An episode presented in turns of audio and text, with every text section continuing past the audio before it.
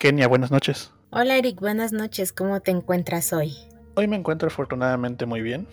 Eh, por fin se nos hizo reencontrarnos aquí, ¿verdad? Sí, ya tenía cuánto tiempo que no que no andábamos por acá. Ya se había extendido mucho.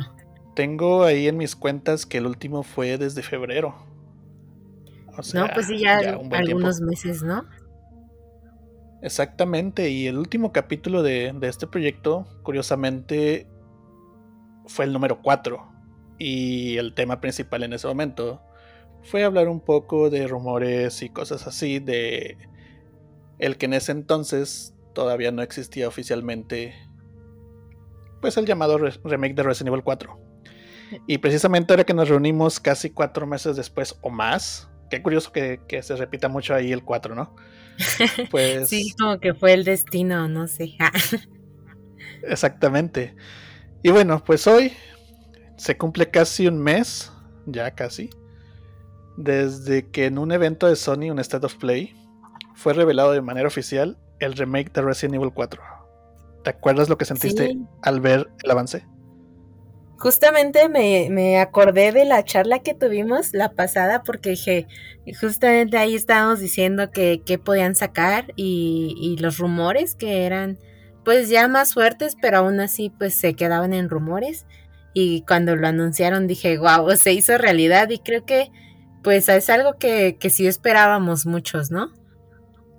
Exactamente, y o sea, Sony lo presentó como su plato fuerte del evento. Directamente inicia y con la musiquita tipo, ¿cómo se le llama? Eh, música española, ahí solo de guitarra, y, y, decora con el Resident Evil 4. Y todo así de, uff, era real. Pues fue lo más fuerte, ¿no? Como que guardaron justamente este anuncio para, e, para esa ocasión y fue pues lo más fuerte que anunciaron, yo siento. Bueno, yo realmente no me acuerdo porque en cuanto terminó el tráiler de Resident Evil 4 yo quité el directo y me puse a investigar a ver qué más salía por ahí en las redes sociales. Y te desmayaste. no, pero sí fue como lo más relevante creo que en videojuegos que, lo que anunciaron, algo que pues totalmente no esperábamos o no estaba confirmado hasta el momento. Exacto, y o sea, fue un tráiler un poco cargadito. Bueno, son cosas que, que en su mayoría ya conocíamos del título original, pero fue sorprendente verlo con, con este nuevo Re-Engine, que al parecer es la versión mejorada del que ya conocíamos, que conforme hemos ido viendo, ha ido evolucionando conforme el paso del tiempo. Em, recordamos cómo se veía cuando salió Resident Evil 7, todavía ahí, que sí lucía muy bien, pero se veían ahí algunas deficiencias en, no sé, texturas o cosas así, pues al fin y al cabo era un, un engine nuevo.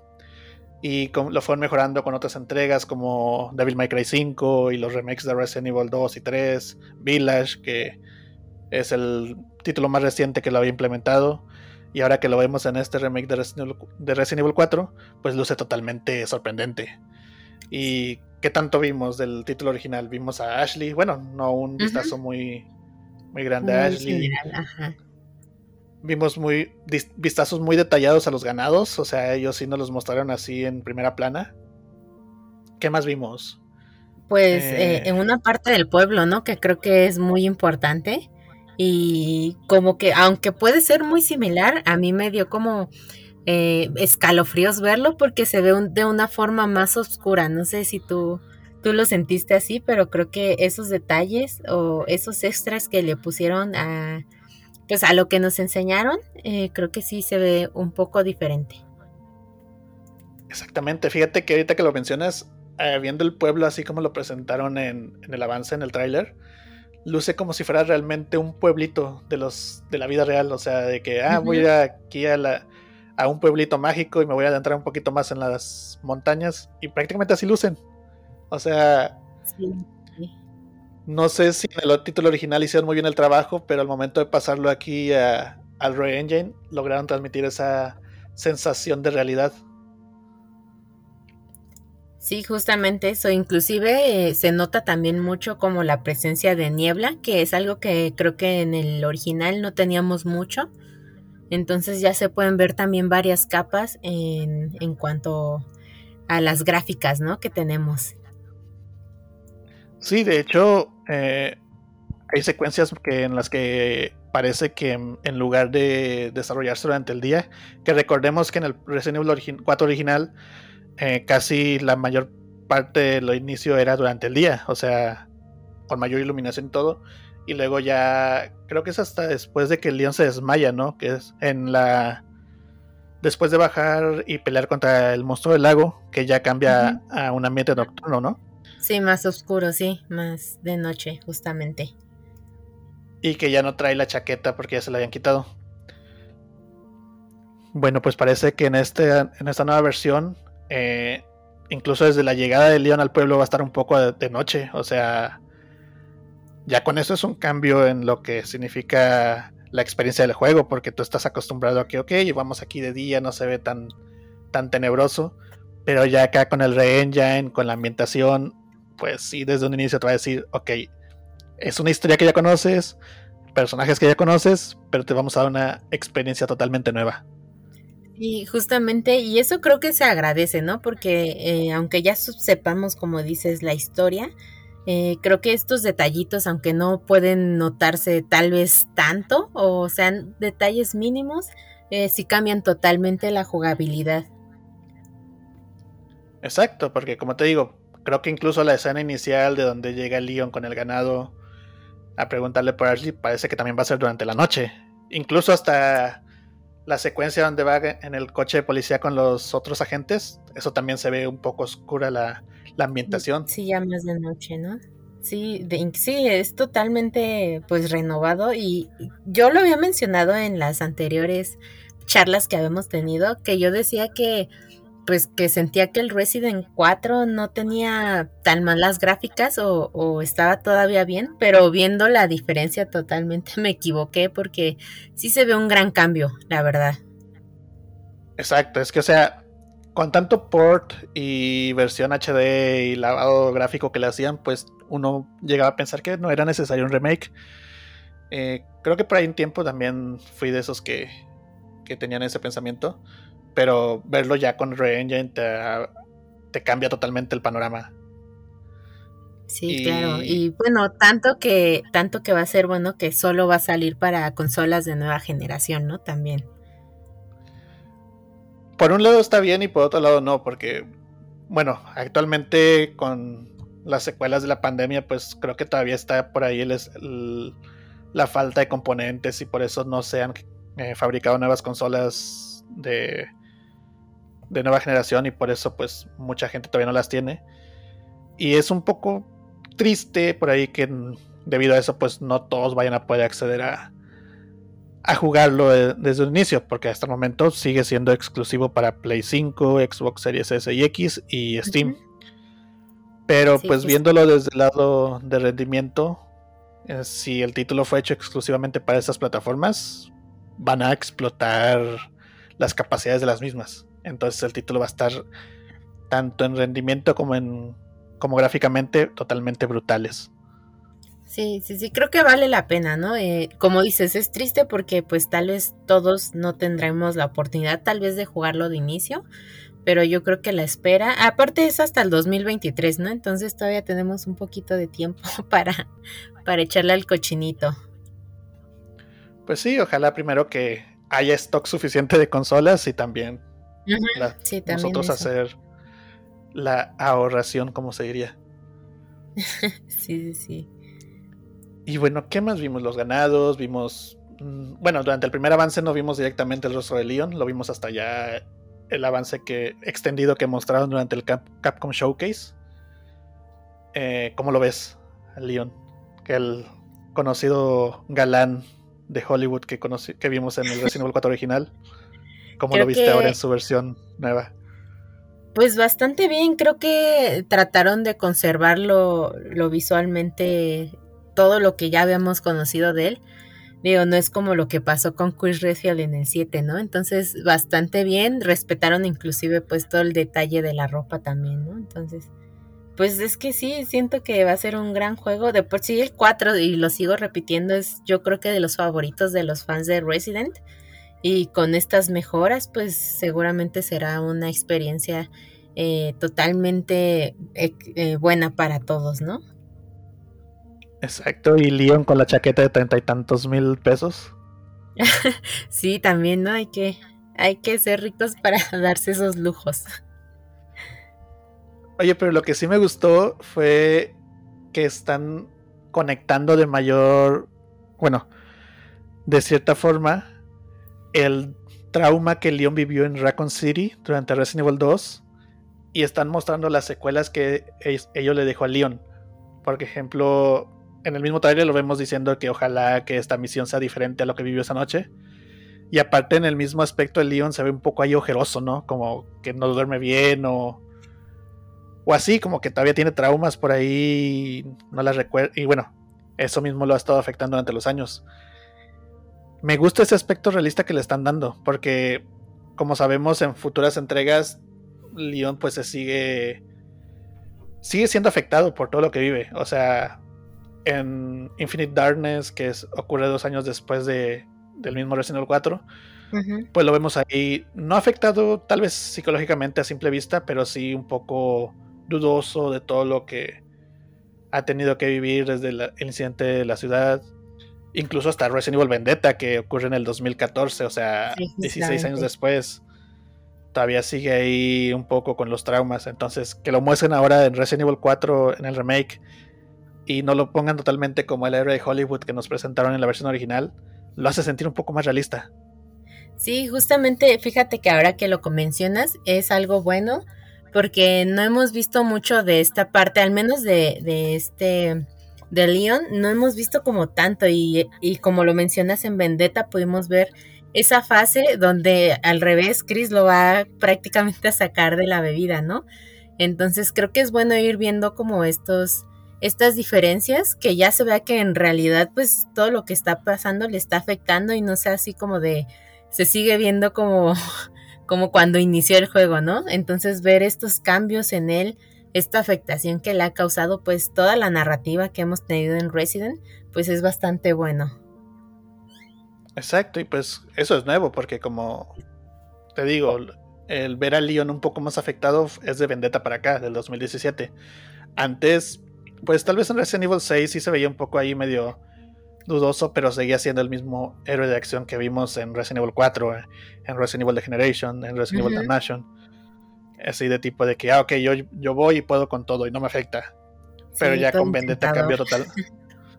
Exacto, que o sea, sabemos que el personaje sí es capaz de lidiar con todo. Por eso mismo, al escapar de Raccoon City, lo, lo llamó el gobierno, lo entrenó y todo. Y sabemos de lo que es capaz, pero qué bueno que ahora cambiaron un poco el paradigma y nos están mostrando ese, ese lado más humano del personaje. Sí, porque al final, pues es alguien preparado, ¿no? Para este tipo de, de problemas, pero pues no quita que pues también son humanos y se tiene que mostrar un poco al menos del desgaste que físico que esto le genera, ¿no?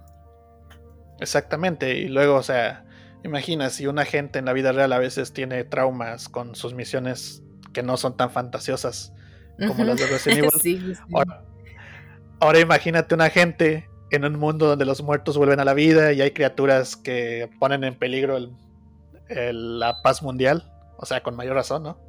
Sí, y sí, pierdes gente a diario, ¿no? Entonces ellos como equipo también. Creo que las cargas se hacen más fuerte en ellos. Exactamente. Y bueno, por ahí también vimos así de forma rápida a Ashley. ¿Cómo la ves ahora en esta nueva versión? Que bueno, no vimos mucho de, de cómo la van a cambiar, pero sí vimos el principal aspecto que es el vestuario y por ahí que tal vez será jugable en algunas partes diferentes a las del juego original. ¿Cómo ves a, esta chica que es la piedra angular de la historia de Resident Evil 4? Sí, pues eh, el vistazo que vimos, digo, eh, también trataron de, de pues mantener el, el diseño original del personaje, obviamente pues ahora se ve más realista y todo esto. Y también escuché que inclusive iba a ser como, porque ya sabemos, ¿no? El chiste que se hace en Resident Evil sobre Ashley, que pues era totalmente una carga y no hacía nada. Creo que aquí ya van a cambiar, ¿no? Me parece que van a cambiar un poco eso y la van a hacer pues ver más útil en, dentro del juego. Que pues bueno, era algo, eso de, de verla así sin que nos diera gran ayuda en el título original, pues creo que entra dentro del contexto del personaje. O sea, hija del presidente del país más poderoso del mundo, del que se, se, supone cuentan con la mejor seguridad, que pues lamentablemente ahí la burlaron y la secuestraron. Pero pues era entendible que nunca se viera la necesidad de aprender, no sé, a defenderse o, sí, claro. o a usar armas. Pero pues sí, ojalá. Sí. Sí, porque inclusive nosotros, ¿no? Que es como que no seamos así como de, de estos rangos, pues creo que en una situación así estaríamos igual, ¿no? Pues hacemos muy mal porque vivimos en México, debemos tener al menos... ya tenemos entrenamiento. sí, pero bueno, o sea, te digo, en el contexto original del personaje, pues era entendible. Eh, a mí no me molestaría si hacen igual a Ashley en, esta nueva entrega, o sea, que no sepa usar armas o que no nos ayude mucho por mí, igual, o sea, no me afectaría. Pero pues tampoco me veo cerrado a que le hagan ahí algún cambio de que, ok, eh, guárdame esta munición, así como Moira en, y Natalia en Revelations 2. Ah, sí. Sí, sí, o toma la lámpara, digo la linterna y alusa a los enemigos para cegarlos. Igual como era la jugabilidad aquí. No sé, ¿tú qué opinas? ¿Te gustaría que hagan, implementan algo así? Sí, me gustaría que, que, le dieran como más presencia en ese sentido, tal vez como la intención de ayudar y que ayude un poquito más al desarrollo del personaje dentro de, de esa vivencia que va a tener con Leon, ¿no? Porque pues ya se hace como más interacción, aunque tal vez no juegues con ella directamente, pero que se vea como, como ese cambio. Exactamente, y pues bueno, a mí sí me gustaría que nos dieran ahí un poco más de jugabilidad por parte del personaje. Por ahí, como te digo, en el avance vimos, la vimos recorriendo algunas zonas nuevas que no recorría en el juego original. Así que espero no sean solo de cinemáticas, sino que también nos dejen tomar el control del personaje ahí. Y como decía hace rato, pues creo que al igual que Leon, su atuendo se basa un poco más ahí en la versión beta, lo que es Resident Evil 3.5 y, y, las tantas betas que tuvo Resident Evil 4. sí, exactamente, tanto arreglo. Exacto, y pues creo que ambos atuendos quedan dentro de lo que es una alumna universitaria, o sea, tanto la falda original y ahí que era el suéter que usaba, porque no era blusa, ¿verdad? Era un tipo suéter en el original. Sí, es como un, suétercito. O sea, pues sí entraba dentro del contexto de una estudiante universitaria, pero igualmente el, nuevo atuendo que trae de pantalón y bufanda y ya una chamarra, podría decirse, también, o sea, además debemos de tomar en cuenta que Resident Evil 4 ocurre durante el otoño, más o menos en esa época del año. Entonces en Estados Unidos, pues obviamente era un clima un poco más frío que lo que nosotros conocemos. Sí, justamente como mencionas, el atuendo del primero era como, eh, como un tipo chaleco, ¿no? Una playera de mangas cortas y traía el suéter, si no me equivoco, eh, como colgado de capa.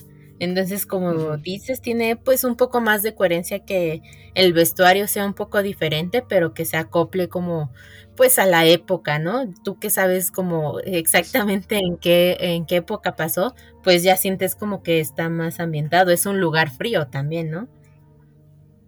Exacto, porque sin irnos, sin irnos al contexto del pueblo español, eh, creo que su universidad, te digo, aparte de estar en la época de otoño, eh, su universidad está ubicada, no, no recuerdo si exactamente en Washington o en Massachusetts pero son zonas más cercanas a lo que es Canadá. O sea, obviamente tendría que ser frío.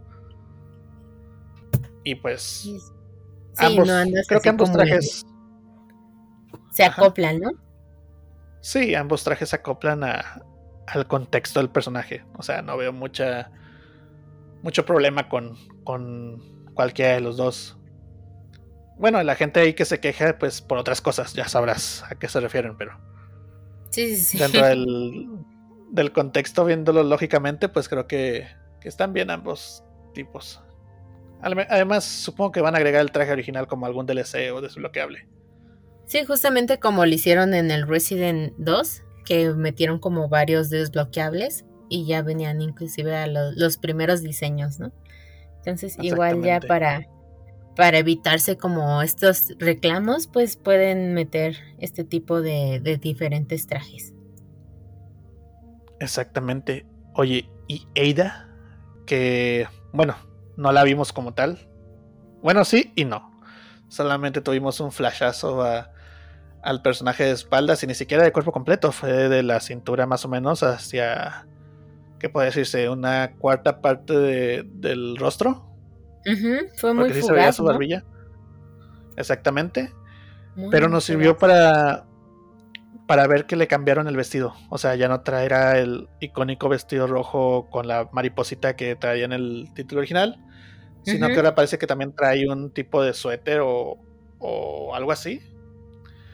Y pues lo que es la, el equipamiento para las armas y lo, que ocupen como ellos como agentes especiales secretos de organizaciones malvadas internacionalmente. sí, pues creo que...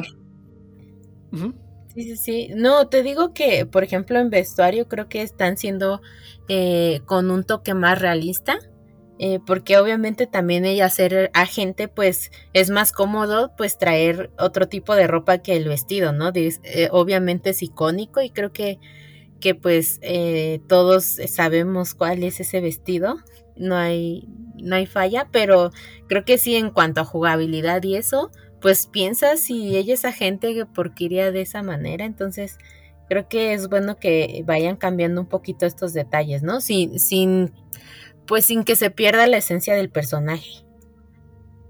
Exacto, así de no importa que soy la mejor agente secreta del mundo, también quiero andar cómoda en mis misiones. Sí, no, imagínate toda esa misión que se aventó con tacones. Pues eso habla de su capacidad, pero también hay que andar cómodos, ¿no? Sí, pues hay que, hay que tener la comodidad. Exacto, y por ahí también tuvimos un vistazo rápido a, a Luis Cera. No lo vimos como tal, igual con Aida, solamente una pequeña secuencia donde empuña su arma, la característica que, ¿cómo se llamaba? Red 9. Creo que era la de Luis. Creo que sí, ¿no? Eh, creo que sí, la que la pistolita medio rara, esa. No me acuerdo exactamente el nombre. la que es muy delgadita de, de arriba, ¿no? Exacto. Y logramos ver que a diferencia de la versión original que donde traía su camisita blanca y su chalequito, eh, ahora trae una chaqueta y la chaqueta se ve muy padre. O sea, con grabados en la espalda. Bueno, es que se ve como el entorno así café, no sé si sean las luces, pero parece como una chaqueta de cuero, ¿no? Exacto, o sea, está ahí en una zona como tipo, no sé si será de cuando se despierta eh, con Leon, ya ves que hay una parte donde secuestran al león y los ponen ahí amarrados y tienes que liberarte del, del ganado que los va a hacer picadillo. Pero el cambio más notorio que el cambio más notorio que vimos pues es eso, le quitan el chalequito y la camisa y le ponen una chaqueta de cuero, que también se ve muy muy bien el personaje. Sí, como que están modernizando mucho, ¿no? Eh, el entorno porque justamente como que su anterior outfit era como más de campesino, o sea, entre campesino porque el chaleco tenía como unos adornos que eran como más antiguos y creo que ahorita están eh, modernizando estas versiones en cuanto a ropa, ¿no? Exacto, porque el, bueno, el traje original pues sí se veía, eh, ¿cómo se puede decir? Elegante, pero como que estaba muy estereotipado dentro del contexto español, ¿no? Sí, como de la realeza en, un pueblito, ¿no? Exacto. Y se supone que era, bueno, al principio dice que era policía, pero luego se supone que ya era científico, ¿no? Como que no iba muy bien por ahí el, el, el atuendo del personaje. Sí, pues estos detalles creo que van a dar un giro totalmente diferente. Y supongo que también nos están guardando, por ejemplo, a él y nuevamente Aida para futuros vistazos, ¿no? Para que también generar y no se queme esa emoción en los en todos los fans. Exacto, porque bueno, el título se estrena el 4 de marzo, el no, 24 de marzo. Sí, ¿verdad? 24 o 23. Creo que sí, 24. Eh, uno de esos días, 23 o 24, pero es de marzo del siguiente año. Entonces todavía faltan varios eventos para antes de que llegue esa fecha. Tenemos pues no sé, la Gamescom, no sé si Capcom vaya a ir este año. Tenemos la Tokyo Game Show, que ahí sí Capcom normalmente hace acto de presencia. Y supongo que aparte de lo que son los Monster Hunter y el Exo Primal, que es el Dino Crisis, que no es Dino Crisis, pues tiene que llegar con Resident Evil 4, que es el título fuerte. Y pues después de eso, ¿qué tenemos? Eh, bueno, no sé, tal vez por ahí algún otro State of Play, algún PlayStation Experience. Pero principalmente vamos a tener también lo que son los Game Awards. Entonces, pues tiene que ir, ¿cómo se dice? Dosificando los vistazos que nos van a dar. No nos van a saltar todo de golpe. Sí, justamente y guardarse algunos personajes para que, pues para a futuro genere más hype, ¿no? En, en este remake. Pues yo ya estoy que espero ver a Wesker, así que espero que Capcom está igual dando lo mejor para el final. sí, porque obviamente a Leon pues no lo iban a mostrar de inicio, ¿no? Eh, es el protagonista y creo que pues era esencial verlo, pero de ahí en fuera creo que estos flashazos que nos dieron de algunos personajes pues ya se van a convertir en algo más amplio. Exacto, y porque bueno, del roster general de Resident Evil 4 pues los villanos pues no tiene sentido que nos hagan tanta expectativa porque son personajes que son solo de una entrega. Ashley pues también solo aparece ahí, pero digamos que tiene una importancia media dentro de la franquicia en general. Luis era igual, pero por ejemplo a Ada y a Luis ya los conocíamos, ya teníamos, digo, a Ada y a Leon ya los conocíamos, ya teníamos un contexto más o menos de cómo iban a lucir. Pero Albert Wesker sería su debut, o sea, su debut en Re Engine, no hay un modelado previo de él. Ya tenemos dos veces a Chris. Tenemos a Jill, tenemos a Leon, Ada, Claire. Tenemos a casi todo el roster principal, excepto a Wesker, el villano por excelencia de la franquicia. Que justamente eh, hablábamos en el, pasado que, que algo que nos decía que posiblemente sí iba a existir este remake era que se habían filtrado algunos vistazos al diseño de Albert Wesker, ¿no? Ah, sí, por ahí se supone que DC Douglas había filtrado por ahí un concepto del personaje y que tomaba mayor relevancia porque justo en ese concepto ahí en un poco más pequeño se veía como que un modelo para el atuendo de Leon sin chaqueta que pues bueno eso le daba un poco más de credibilidad pero pues quién sabe si el concepto en general sea sea real o no. Pues sí, eso nos tocará sabemos, Exacto. Porque como sabemos, pues DC Douglas, aparte de las polémicas en las que ha estado, pues no se ve muy factible su regreso a la franquicia porque pues de su generación de actores de voz, ninguno ha regresado. Ni Roger Craig Smith, ni lo que era Chris, siendo que ya hemos tenido dos versiones de Chris en esta nueva generación. No han vuelto, o sea, y creo por ahí que DC Douglas dio a entender en una publicación, no sé si en su Instagram o en su Twitter, que su carrera como Albert Wesker había acabado. Así que. Pues eso también le resta un poco de, de credibilidad a ese concepto. Espero que le den una buena voz al, al, al Wesker de Resident Evil 4. Un buen diseño y una buena, buena, voz. Esperemos que sí, porque creo que es algo que, que se identifica que sí han metido como que bastante empeño en eso. Ya lo hemos visto en las últimas entregas que hicieron un buen trabajo. Entonces, esperemos que sí nos tengan más noticias sobre Albert Wesker también. Exactamente. Y precisamente hablando del talento de voz que presta su vida a los personajes. Eh, sabemos que inicialmente van a volver dos. Bueno, vuelven dos personajes como tal de, de juegos previos, que es Leon y Ada. De Leon, prácticamente podría decirse que ya está confirmado que Nick Apostolides va a repetir como el personaje, tanto como voz como eh, captura de movimiento, dado ahí unas publicaciones que hizo. Que bueno, fue una publicación que hizo exactamente minutos después de que se reveló el Resident Evil 4 como tal. Ahí dando a entender que es un nuevo proyecto, que sí les había nos había gustado y todo. Entonces, pues, no sé si hay algo más directo que esa señal. Pero bueno, al menos hay consistencia en el personaje. Ya ves que anteriormente, pues sí ocurría mucho ese cambio de voces entre entregas, lo cual pues afortunadamente ya ha cambiado.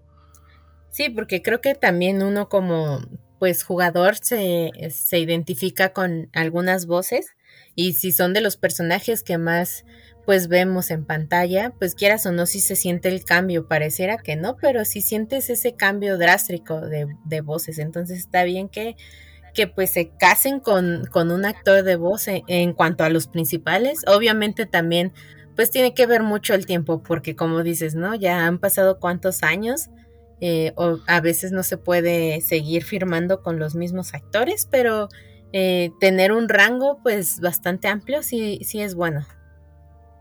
Exacto, porque bueno, antes de la era del Re-Engine, pues Leon cuántas voces tuvo. O sea, la, el Resident Evil 2 original. Eh, era este tipo, el señor que ya falleció, que en paz descanse, creo que Paul Haddad. Luego Paul Mercier en Resident Evil 4. Y en algunas en las películas y en Resident Evil 6 fue Matthew Mercer. Creo que, que creo que es el mismo que da voz a Dante, si no me equivoco. Si me equivoco, pues ahí me crucifican, pero. de, del Regen para acá, pues ya está esa consistencia de que, ok, vamos a mantener la misma voz. Porque, por ejemplo, en Vendetta fue otro, no me acuerdo si fue el mismo Matthew o fue alguien más. Pero ya eh, a partir de Resident Evil 2, pues llega Nick, Apostolios dando voz y captura. Luego, para Infinite Darkness lo llaman otra vez, o sea, se mantiene ahí como tal. Nos da una ya identidad propia al personaje. Sí, ya es recurrente y, y, pues también es bueno porque creo que al final del día ellos como actores, aunque son de voz y como dices de captura, pues logran empalmar con el personaje bastante bien y ya es más natural, ¿no? Exactamente, o sea, dicen, el personaje ya es mío, ya sé cómo se comporta. Sí, Entonces ya pueden dar un poco más. Sí, ya se acostumbran a hacer el personaje cuando ya están en el papel, ¿no? Entonces, pues es más fácil tal vez para ellos que obviamente el trabajo que hacen es grandioso y, y, muy esencial, pero pues ya se les facilita un poco más este proceso cuando pues ya tienen varias interpretaciones, ¿no? Con ellos. Exactamente. Pero bueno, no todo es miel sobre hojuelas. Eh, precisamente como decía, son dos personajes los que vuelven de entregas pasadas, eh, Leon y Eida. Y precisamente sobre Eida, pues puede decirse que ya está confirmado que Jolene Anderson, eh, quien dio su voz y captura movimiento al personaje en el remake de Resident Evil 2, y no recuerdo si fue voz o fue captura de movimiento de la misma Eida en Resident Evil Damnation pero ella a través de Twitter, ahí en una serie de interacciones respecto al personaje, pues mencionó que no vuelve para Resident Evil 4 Remake. Eh, pues realmente no hay una razón pública como tal, pero según sus propias palabras, ella no vuelve. Entonces por ahí sí va a haber recasteo, tanto de voz como de captura de movimiento. Y pues a diferencia de lo que dijimos de Nick, de que ya se logra una consistencia en el personaje, pues vemos que al menos aquí con Aida pues no se va a lograr eso. Pues sí, no se va a lograr, pero esperemos que pues la, nueva actriz que llegue para interpretarla pues logre capturar también la esencia del personaje y que siga siendo pues no un cambio tan drástico, ¿no? Exactamente, y qué bueno que mencionas sobre la posible actriz que tome el manto, ya que hay precisamente un rumor sobre quién podría ser. Eh, antes de entrar en eso, pues He de comentar que hace tiempo se filtró un plan, ¿cómo se podría llamar? Plan de diseño, no me acuerdo exactamente cómo lo, llamaba Capcom, pero se les filtró un archivo que supongo que son los que presentan entre sus ejecutivos al interior de la empresa, de sus planes para pues sus diferentes franquicias, entre ellas obviamente Resident Evil. Y en uno de ellos hablaban de Resident Evil 3 Remake. Bueno, el punto importante para el tema que estamos tratando hoy es que mencionaban que a partir de, ese, de esa entrega, la compañía empezó a emplear la liberación de rumores falsos y algunos reales al público en general, o sea, en internet, para ver cómo se recibía cada decisión de que, que, ellos iban a tomar o que tenían planeado tomar entre el público y ver si al final pues era el camino correcto o tendrían que desechar la idea. Bueno, a partir de que eso se filtró, pues como que entre la comunidad se le empezó a dar un poco más de importancia a los rumores, obviamente a los que parezcan, por así decirlo, legítimos o, posibles, dado que pues actualmente ya no sabemos, bueno, a partir de eso ya no sabemos si X rumor va a ser real, precisamente por lo que Capcom mencionaba. Bueno, ¿a dónde quiero llegar con esto? Hace tiempo, unas dos semanas por ahí, esto viene de un youtuber, así que tampoco hay que tomarle mucha credibilidad. Pero en un video que subió a su canal mencionaba que según diversas fuentes, ya sabes, el diversas fuentes me contaron. Mi tío que trabaja ahí en Capcom y que le lleva el desayuno al encargado. Exacto. Pues escuchó, o bueno, sus fuentes le, le llegaron al youtuber diciendo que era posible, o se mencionaba que Lily Gao, la actriz que encarna a Ida Wong en Resident Evil Welcome to Raccoon City, podría ser la encargada de dar voz y captura de movimiento a Ada en Resident Evil 4. Digo lo mismo, es un rumor, no sabemos qué tan cierto puede ser, pero pues con esto se siembra la posibilidad de que la actriz retome su papel, ya no en live action, sino en un juego como tal. Pues está bueno, pues, la experiencia también, ¿no? Eh, tal vez este, no la vimos tanto tampoco, pero pues si ya va a iniciar como a a estar al par con el personaje, podría ser buena opción también traerla. Exacto, porque pues bueno, en la película no es como que la hayamos visto a gran escala, creo que incluso personajes secundarios como la, señora que atiende la cafetería donde están los stars aparece más tiempo que ella. Sí, justamente sale más. Pero pues según pude ver por ahí en Twitter que quitando el contexto de su aparición en la película y todo eso, pues que a mucha gente le gustó, le gustaron esos pocos segundos que apareció, entonces puede que, sea bien recibida. Aparte, pues no es como que ella vaya a ser lo modelo, porque sabemos que están respetando ese aspecto, sino que el rumor indica que Lily Gao sería la voz y captura de movimiento. O sea, pues la actuación como tal. Sí, una buena opción para, para sustituir ¿no? Y, hacer un nuevo trabajo con el personaje. Exacto, y se podría usar la preparación que la actriz haya tenido previo a, su participación en la película. Porque bueno, como se suele acostumbrar cuando a un actor le dan un papel de algún medio diferente al cine, pues siempre dicen que se prepararon para entender el personaje pasa en películas de cómics, eh, películas de videojuegos y en otras muchas tantas. De hecho, incluso durante las grabaciones de Welcome to Raccoon City, pues ahí vimos que algunos actores subían que fotos o videos jugando algunas entregas. Uno de ellos fue Robbie Amell, que en su tiempo subió por ahí algunos videos jugando el Resident Evil 2. Creo que también este Chad Rook, el actor que hizo Richard Aiken, también subía. Bueno, él era de los más activos entonces también por ahí de entender que jugaba el Resident Evil original, el remake. Y Lily Gao también en una entrevista mencionó que después se preparó para, para Ada, entonces se puede utilizar esa preparación que tuvo para este nuevo papel en caso de que ella sea la elegida. Sí, justamente, ¿no? Para que, pues ya entiende un poco el personaje, como dices, muchos tuvieron una preparación previa conociendo eh, a los personajes directamente de los videojuegos y creo que pues ya eso le serviría si es ella la que hace las voces pues le serviría bastante no exactamente y bueno como digo no es algo oficial que Lily Gauss vaya a ser la encargada de dar su su voz y sus movimientos al personaje pero lo que sí es casi seguro es que vamos a ver alguien nuevo o nueva en el papel de Ada Wong en este remake.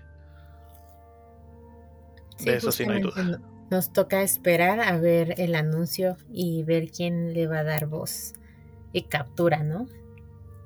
Exactamente.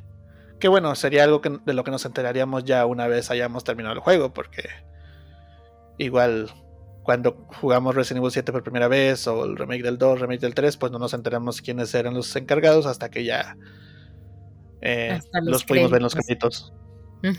cosa, cosa diferente a los actores de. No digo, no los actores, sino los modelos para los personajes. Que igual, como pasó ahora con él, la, chica que está. que dio su, su imagen a Ashley. Pues en Resident Evil 7, en el 2, en el 3, pues desde el momento del anuncio ya estaban por ahí saliendo posibles modelos para cada personaje hasta que dimos con los con los finales. Que pues bueno con Aida pues no habría mucho problema porque como dijimos eh, estarían respetando el mismo modelo de Resident Evil 2 con sus con sus debidas adecuaciones. Sí justamente no cambiaría mucho no ya vimos que que los personajes están bastante adecuados. Exactamente. Y bueno con lo que vimos en esos dos avances ¿qué esperas del título? Ahora que ya sabemos que es oficial, ya no es como la vez pasada que, ok, basado en rumores, ¿qué esperamos? Sino que ahora sí, con lo que viste, ¿qué esperas? Pues eh, yo eh, principalmente espero que, que, obviamente la historia sea pues prácticamente eh, igual, pero sí, sí me emociona ver como nuevas cosas dentro de la jugabilidad eh, también el pueblo me interesa mucho como ya adentrarme y te digo que, que me, a mí me generó mucho como escalofríos, no sé, como que genera ese frío, tal vez que también ya vimos en Village. Entonces espero que podamos ver como esos detallitos más a fondo y obviamente pues que sea retador, ¿no? Eh, creo que ya esperamos algunos villanos, pero pues sí que nos sorprendan en algunos eh, puntos porque al final del día creo que al saber la historia pues sabes lo que va a pasar, pero cuando te meten estos detalles pues son los que también le van sumando puntos, ¿no? Porque pues te va generando una experiencia totalmente distinta a la que jugaste anteriormente. Exactamente, o sea, mencionas ahí algunos villanos, ya tuvimos algunos vistazos, los típicos ganados, eh, los ¿cómo se les puede llamar? Los iluminados, como tal, los que están en el castillo. Se ven ahí en algunos segundos. Y bueno, también nos dan una un indicio de que al menos el monstruo del lago se va a respetar, porque vemos por ahí alguna secuencia de León en la, en la lanchita. También, ¿quién más? Eh, bueno, el Doctor Salvador, ese no, no, lo van a eliminar, porque pues desde el equipo de desarrollo nos lo están adelantando. Y bueno, Vitores Méndez también tuvimos un vistazo, que se ve que va a estar un poco más, más creepy, más tétrico. tétrico. no lo vimos como tal en acción, pero sí vimos un vistazo a él al fondo de un pasillo, así viéndonos directamente, con sombrerito y todo. ¿Crees que Victores sea una nueva versión del enemigo acosador? Pues tendría como.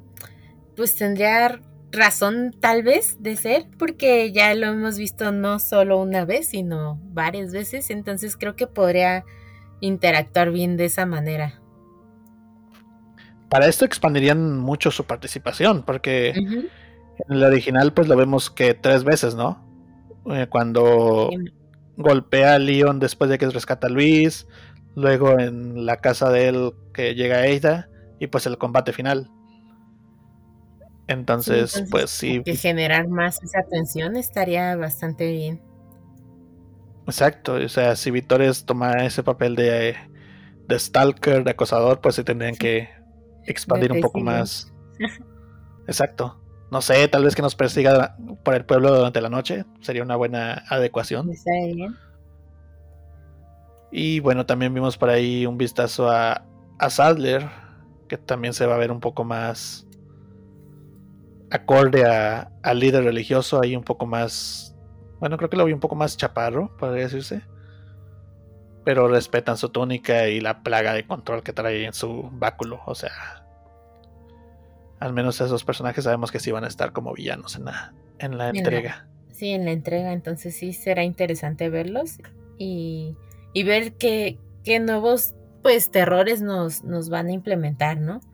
En cuanto a los personajes, porque sí estaría, o sea, algo que sería bueno es que pues le metieran el doble de todo a estos villanos para que genere más tensión aún, ¿no? ¿Te quieres enfrentar a tres salvadores en el pueblo? estaría bien, ¿no? Ahí. O que nos pasen al, al, mega doctor salvador de los mercenarios directamente al modo historia, así tipo de que, ok, ya nos encerraron aquí y ahora qué va a pasar y que salga el tipo gigante con la motosierra doble bien roto. no, imagínate, sí, pues estaría bien ver como estos nuevos detallitos. Yo solo tengo dos cosas que me gustaría que quitaran. Uno, los Quick Time Events. Eso de que presiona X y A para que evitar este golpe del villano. eso ah, sí, no. Eso me gustaría que los quitaran. Y la estatua gigante de Salazar, la que nos persigue en una parte del juego. No sé si te acuerdas. Sí, sí, sí. Pues sí, no, lo primero sí, totalmente estoy de acuerdo eh, que lo quiten porque realmente, pues no es muy necesario. Entonces, eh, digo, es mejor estar en jugabilidad que, que, tener estos detalles como de apretar un botón, ¿no? Y, y si lo logras, pues pasa, si no, vas para atrás. Exacto, y bien lo podían cambiar por el dodge de Jill en Resident Evil 3. Ya ves que, que ahí si presionabas un botón justo cuando te iban a atacar, pues hacías un esquive y cosas así. Podrían cambiarlo por eso. Sí, es como más dinámico, ¿no? Exacto.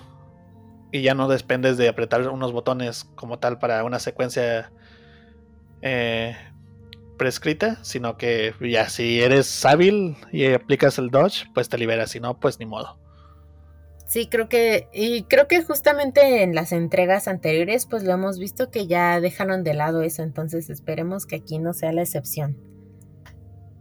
Exactamente, o sea, eso es lo único que me gustaría que cambiaran. Además, pues sí pueden dejar todo lo que quieran tal y como está.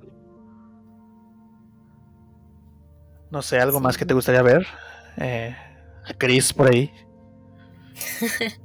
a Chris en todos lados, ¿no? Que Chris llegue a ayudar a alguien. no, pues creo que va bastante bien. Digo, ya ganamos cuando lo anunciaron.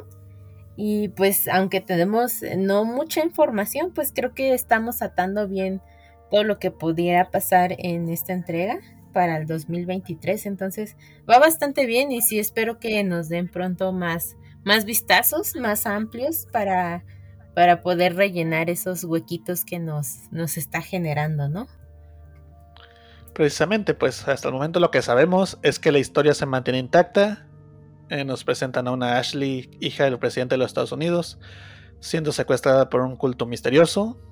Y envían a Leon, pues, como él iba a ser su próximo guardaespaldas, pues le toca la tarea de ir a rescatarla. Y lo, mandan solito a Exactamente, lo mandan solito a un pueblo europeo y haz, arréglatelas como puedas. Sí, oye, eso también está súper raro, ¿no? Ve solo. Exactamente. Pero bueno, es, parte, es parte de todo. Que bueno, en teoría en el título original pues tiene su justificación. Pero espero al menos ahora sí lo, lo muestren ya dentro de la jugabilidad. Porque antes para lograr entender por qué iba solo y eso, pues tenías que leer un archivo, que es el Biohazard Archives, archivos y que pues no toda la gente lo conoce, entonces mejor evítate esos conflictos y desde el mismo juego explica por qué va Leon solo. Sí, justamente es importante, creo que, que se quede la historia desde inicio a fin. Eh, clara y no tenga también como estos, bueno, es bueno porque para los fans creo que disfrutan mucho este tipo de contenido, pero también si alguien lo juega de, cero, pues no vas a ver tal vez esos detalles que, son importantes al final del día, ¿no? Para darle lógica a todo el entorno. Exactamente. Y bueno, eh, eso fue Resident Evil 4, el, prácticamente el título que rompió el internet. Este título sí rompió el internet como tal. porque pues aparte de, del fandom como tal de Resident Evil, pues es un título muy famoso a nivel mundial. Creo que mucha gente al escuchar Resident Evil pues piensa automáticamente en el 4. Entonces su remake pues sí causó gran revuelo a nivel internacional. Y aparte de él, sí, yo creo que es Capcom. Exactamente. O sea, tiene de todo para hacer un excelente título. Y bueno, aparte de Resident Evil 4, Finalmente tuvimos información del prometido DLC de Resident Evil Village. Y no llegó solamente sí, un ya DLC. Exacto, o sea, un año casi desde que lo anunciaron. Que muchos ya pensaban que incluso había sido cancelado. Y bueno, llegó. Sí, pues es que no nos habían dado noticias.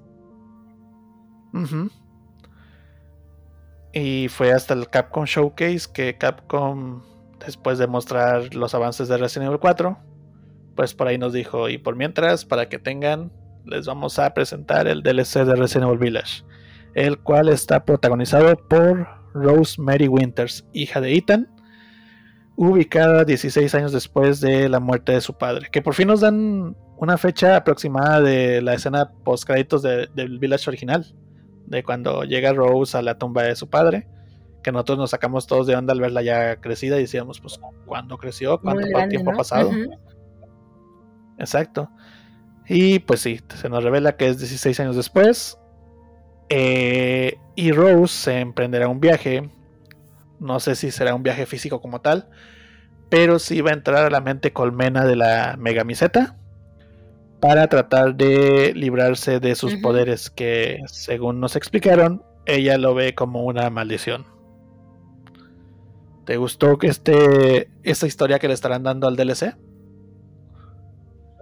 Sí, de hecho, eh, todos eh, esperábamos, por ahí habían salido algunos rumores de que podía tratar este DLC, pero creo que es bastante justo conocer justamente qué pasó en esa, o cuánto tiempo, como dices, después de la escena post y qué va a pasar con Rose, ¿no? Porque era algo que todos nos preguntábamos y creo que es importante ver como también ese desarrollo de, de ella, porque al final del día, pues, el Resident 8, pues sucedió también un poquito por ella. Entonces está, está perfecto para mí ver como más de Rose y ver también qué poderes en sí tiene, ¿no? Exacto. Y es que, bueno, no, no podemos decirle que poderes como tal, porque, bueno, ella nos da a entender al final de Village que sí tiene algunas habilidades medio raras. Pero. Bueno, las mutaciones. Como la premisa. Exacto. Pero como la premisa de este DLC es que ella va a entrar a la mente colmena, pues prácticamente ahí podrá hacer de todo. Porque es, por así decirlo, otra dimensión. No sé si se le podría llamar como tal. Donde incluso va a llegar a, al castillo de Dimitrescu y va a andar por ahí moviéndose entre los lugares. Va a enfrentar algunas BOWs que tenemos entendido que serán alucinaciones dentro de la mente colmena.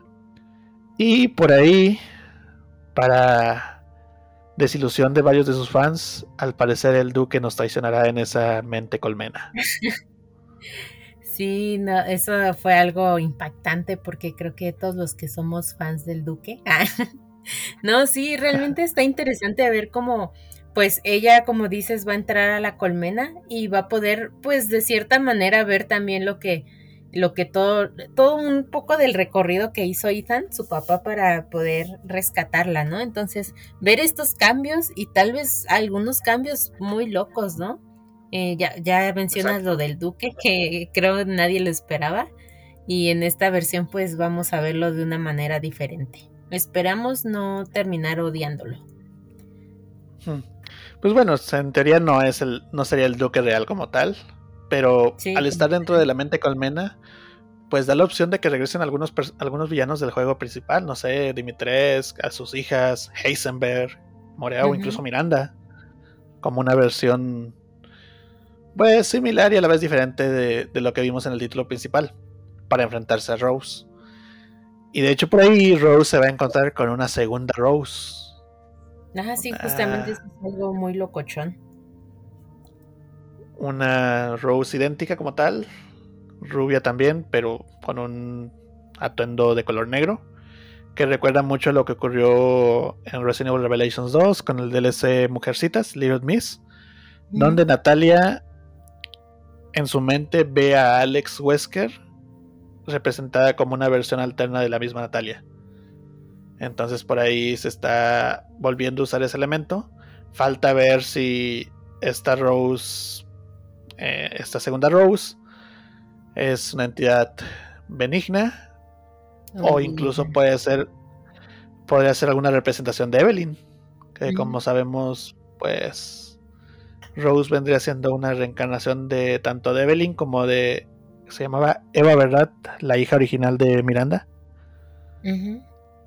que puede ser cualquiera de ellas dos tomando forma física dentro de la mente colmena. Sí, pues justamente creo que ahí adentro la ventaja es de que pues todo puede suceder, ¿no? Entonces podrían ser estas opciones que mencionas y ver también este qué impacto va a tener pues la otra Rose en ella misma. Exactamente. Y bueno, por ahí hay dos entidades. Una sí es en el mundo físico, es un personaje ahí de lentes, creo. Un señor que, que aconseja a Rose en algunas escenas. No han revelado su nombre, no creo que sea de mucha relevancia hasta lo donde se ve. Pero dentro de la mente colmena va a haber una entidad que al parecer va a estar dándole pistas a Rose de nombre Michael. Y ya hay por ahí teorías, realmente no he escuchado muchas, pero es una entidad un poco misteriosa. O sea, aparte de la Rose negativa, vamos a llamarle así, va a estar esta. Este ente ayudando a Rose. ¿No crees que esa puede ser una representación de Ethan?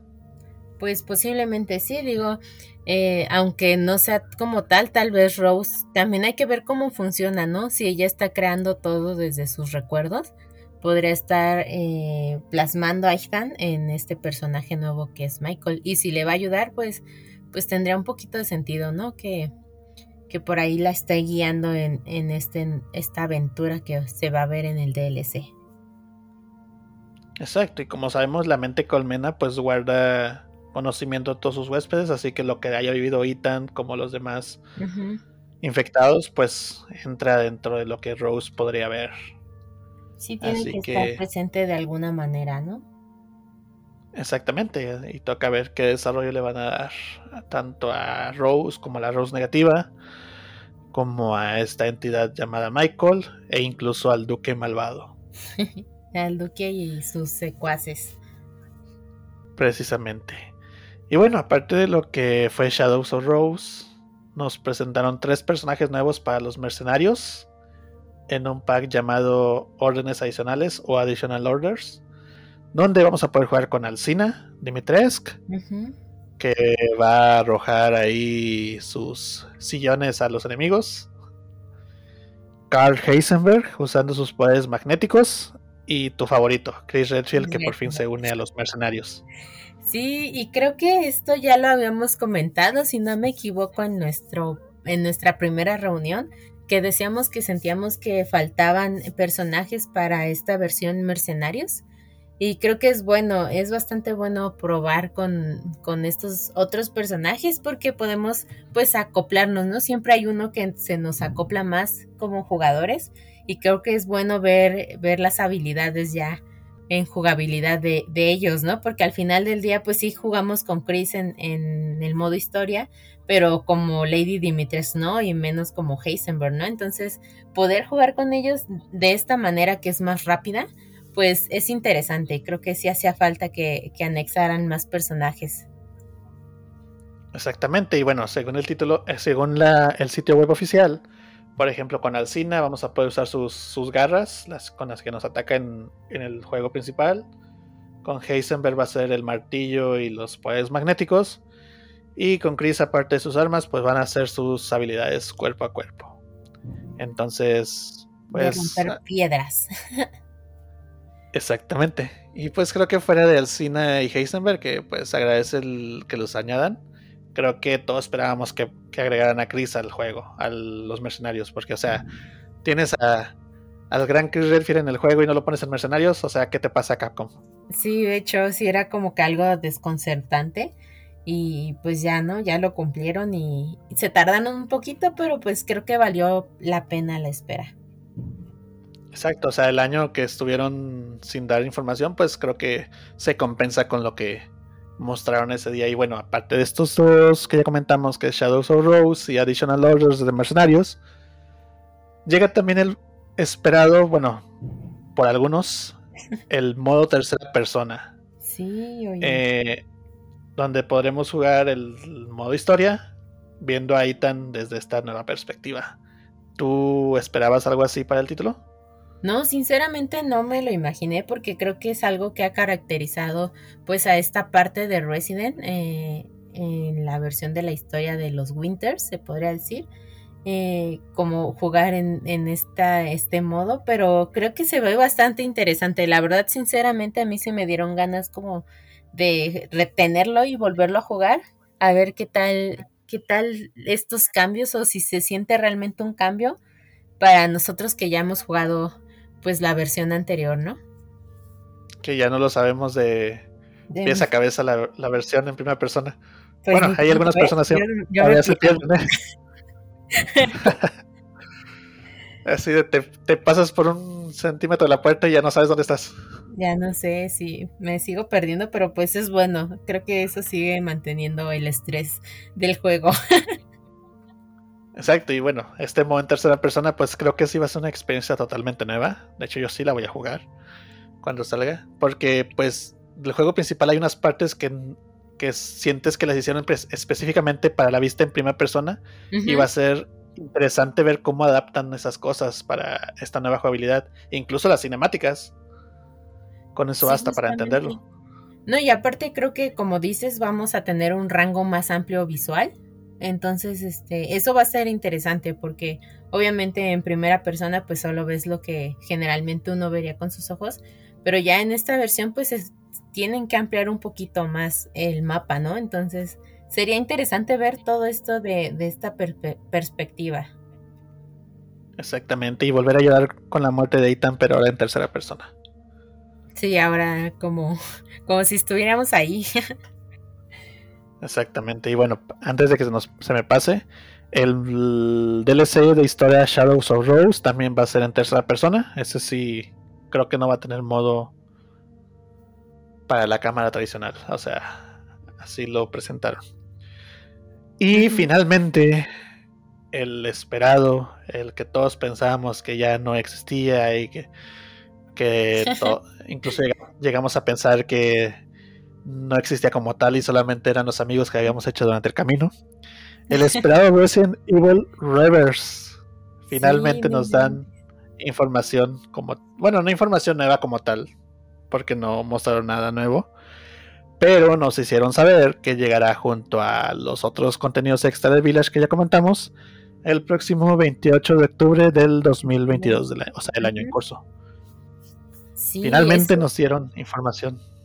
Sí, ya era algo que pues esperábamos porque tuvimos, lo malo creo que fue que tuvimos una pequeña probada los que pudimos jugar pues el demo y pues sí nos quedamos con ganas de, de ver qué arreglos le podían hacer a este juego que para mí, o sea, yo que lo jugué, me gustó eh, bastante. Creo que para partidas rápidas es, es bueno y partidas con amigos, algo pues que, que no, pues sí han sacado y de hecho han fracasado todos, pero creo que este me gustó bastante. Y como mencionas, muchos pensamos que ya de plano no iba a salir y que inclusive lo imaginamos, ¿no? En, en este transcurso que pasó, porque pues fue pues un año, que tiene un año que según pues iba a salir con el Resident Evil 8, ¿no? Exacto, o sea, se supone que va a salir en mayo, luego que no, que nos vamos para el verano, y luego que no, que para el 2022, y todos así de, uff, bueno, vamos a ver si nos dan algo interesante, porque como dices, el, las betas estuvieron interesantes, pero eh, sigo teniendo miedo porque no nos mostraron ninguna novedad del mismo, digo, del, del minijuego. O sea, nada más nos dijeron, ahí está su fecha de estreno. No nos mostraron, vamos a agregar X personaje. No nos dijeron, vamos a agregar X mapa, vamos a agregar X modo de juego, ¿no? O sea... Y como he dicho anteriormente, si no agregan más cosas al título, van a ser muertos igual que Resistance o, y otros que se han intentado previamente. Sí, justamente como lo mencionas, eh, no nos dieron como algo nuevo, solo lo anunciaron y eso es peligroso porque sí tenía bastantes arreglos que hacer, desde pues poder armar un grupo con tus amigos. Em, como dice, solo había un mapa, habían ciertos personajes, pero creo que faltaba como ampliar un poco más. Entonces esperemos que este tiempo que se tardaron en sacarlo y hacer pues estos pequeños parches tal vez eh, puedan ya darnos más. Digo, uno entiende que era demo el que jugáramos, pero pues sí, sí se notaba bastante como la simpleza en cierto sentido, ¿no? Exactamente. Y bueno, ponle que no agreguen más personajes o VWs, pero sí que agreguen más mapas, más modos de juego. Ya con eso le dan más rejugabilidad al mismo. Sí, claro. Pero bueno, sí, toca esperar a ver qué hace. De poder unir a tus amigos, ¿no? Eh, obviamente sería genial. Pero pues esperemos a ver qué, qué nos dan. Precisamente, y bueno, como ya dijimos, esto llega el 28 de octubre. Eh, en teoría, se supone que, los, que el DLC era gratis, así lo había anunciado Capcom al inicio, así lo seguía manteniendo en sus informes internos, pero en el sitio web eh, se dice, bueno, lo estoy viendo justamente ahorita, y dice que aparte de tener el juego principal, en la expansión de los Winters, que incluye el modo en tercera persona, eh, los mercenarios y los Shadows of Rose, que pronto se abrirán los pedidos anticipados, lo cual parece indicar que pues vamos a tener que pagar por ello. Pues a ver. Lo bueno es que pues si ya tenemos el juego, pues ya tenemos Reverse y ya nada más tendremos que pagar por esta expansión. O bien si exacto, o bien si todavía no se tiene el título como tal, pues Capcom anunció lo que era la Resident Evil Village Gold Edition, que va a tener el título principal, eh, reverse y el contenido extra que ya comentamos. Pues habrá ahí diferentes maneras de obtenerlo. Sí, pues aparte de los DLC no cuestan tanto, entonces esperemos que si sí lo van a cobrar, pues que tengan en consideración eso, ¿no? Pues obviamente estaría bien. Pues ojalá. Y a diferencia de Resident Evil 4, esta expansión y Gold Edition de Resident Evil Village, pues va a llegar para todas las consolas en las que el título principal ya se encuentra. Desde el Xbox One Play 4 hasta Play 5, las dos versiones de Xbox Series y Steam. Sí, ese, sí lo vamos a poder jugar. Exactamente, ya solo toca esperar que nos den, no sé, precios de, de compra para el DLC. Sí, que, que, ya pronto tendría que salir entonces la, bueno, la preventa, se podría decir, si va a existir una, o los anuncios de los precios, porque ya no son muchos meses los que faltan realmente. Exacto, que estamos en junio, julio, falta agosto, bueno, julio, agosto, septiembre, octubre, cuatro meses. Sí, entonces ya, ya irán anunciando, yo espero pronto, para ir viendo que tenemos que adquirir por fuera y que no. Precisamente, y a ver si Reverse no se vuelve a retrasar. Oye, esperemos que no. Ojalá. Pues sí, es un año que tuvieron para trabajar en ello. Creo que, que es un año bastante bueno y productivo que pudieron hacer bastantes cosas con el juego, ¿no? Exacto, porque se supone que iba a ser un, juego para celebrar el 25 aniversario. Y, ahora termina llegando en el año 26. para el 30. Exacto, una de esas dice, no, pues ya de una vez redondeamos. Que salga con el otro, ¿no? sí. Y bueno, pues esto fue lo que anunció Capcom durante este verano de anuncios relacionados a videojuegos, que como ya sabemos junio es el mes predilecto de las compañías para mostrar sus avances porque pues es en el, mes donde anteriormente se hacía la E3, que por cuestiones de pandemia pues se, tuvo que mover a...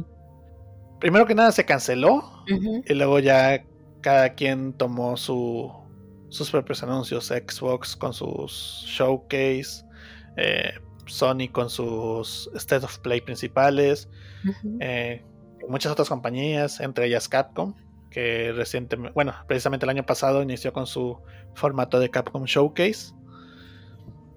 Y pues este año sí se lucieron, como ya dijimos. Capcom nos dio el Resident Evil 4 Remake y todas las expansiones del Village que estábamos esperando desde hace un tiempo. ¿Quedaste satisfecha con todo esto que Capcom nos dio? Sí, sinceramente creo que pues hizo buenos anuncios y era algo que ya esperábamos, ¿no? Como dices, el DLC ya se habían tardado en sacarlo, eh, pues ni se diga del remake del 4, porque ya esa confirmación pues ya es bastante emocionante por sí sola, entonces creo que bastante bien, eh, tenemos bastante contenido, ¿no? Parece que no, pero sí, del Resident en cuanto a videojuegos. Exacto, y bueno, también por ahí estuvo lo que era la liberación de las actualizaciones de Resident Evil 2, Resident Evil 3 y Resident Evil 7 para consolas de nueva generación. Esas fueron liberadas el mismo día del Capcom Showcase. Y pues eran gratis para todas las personas que tuvieran los títulos y obviamente plataformas de nueva generación. Eh, yo, por ejemplo, por ahí ya, ya los probé algunos. Y, y ahí, bueno, dentro de lo que la consola me permitía, porque podías activar dos opciones: el ray tracing, que sí es directamente el hardware de la consola, y otra configuración, pero que ya tenía que ver con la televisión, con, con el monitor que usaras. Como yo nunca he invertido en una buena televisión, pues no pude activar eso, pero al menos con el ray tracing sí, sí se veía muy bien ahí el cambio. Sí, Principalmente con Resident Evil 3. Sí. Con Resident Evil 3, bueno, comparando el 2 y el 3, en el 3 en el que se nota un poco más, y obviamente el 7, que al ser el primero que tuvo Re-Engine, pues sí, ya le faltaba un buen lavado de cara. sí, sí, sí, me imagino. Sí, sí vi algunas imágenes de, de, las comparaciones y sí se ve totalmente pues mejorado. Exacto, y bueno, pues eso es todo lo que respecta a videojuegos de Capcom en su famosa franquicia Resident Evil. Y bueno, antes de finalizar esta charla, pues hay por ahí una producción que ya nos ha tenido hablando durante un buen tiempo. Desde el año pasado venimos hablando de ellos, ¿no? Desde que iniciamos esto del Reconnect. Creo que sí, sí, justamente. Que bueno, pues no han sido muchas entregas las que hemos grabado, pero sí, ya esta es la, la quinta edición de esto. Pero desde el inicio, pues venimos charlando de ello. Y me refiero a la serie que Netflix, Netflix está produciendo con el nombre de la franquicia, así a secas, Resident Evil, donde está protagonizada por Lance Reddick en el papel de Albert Wesker.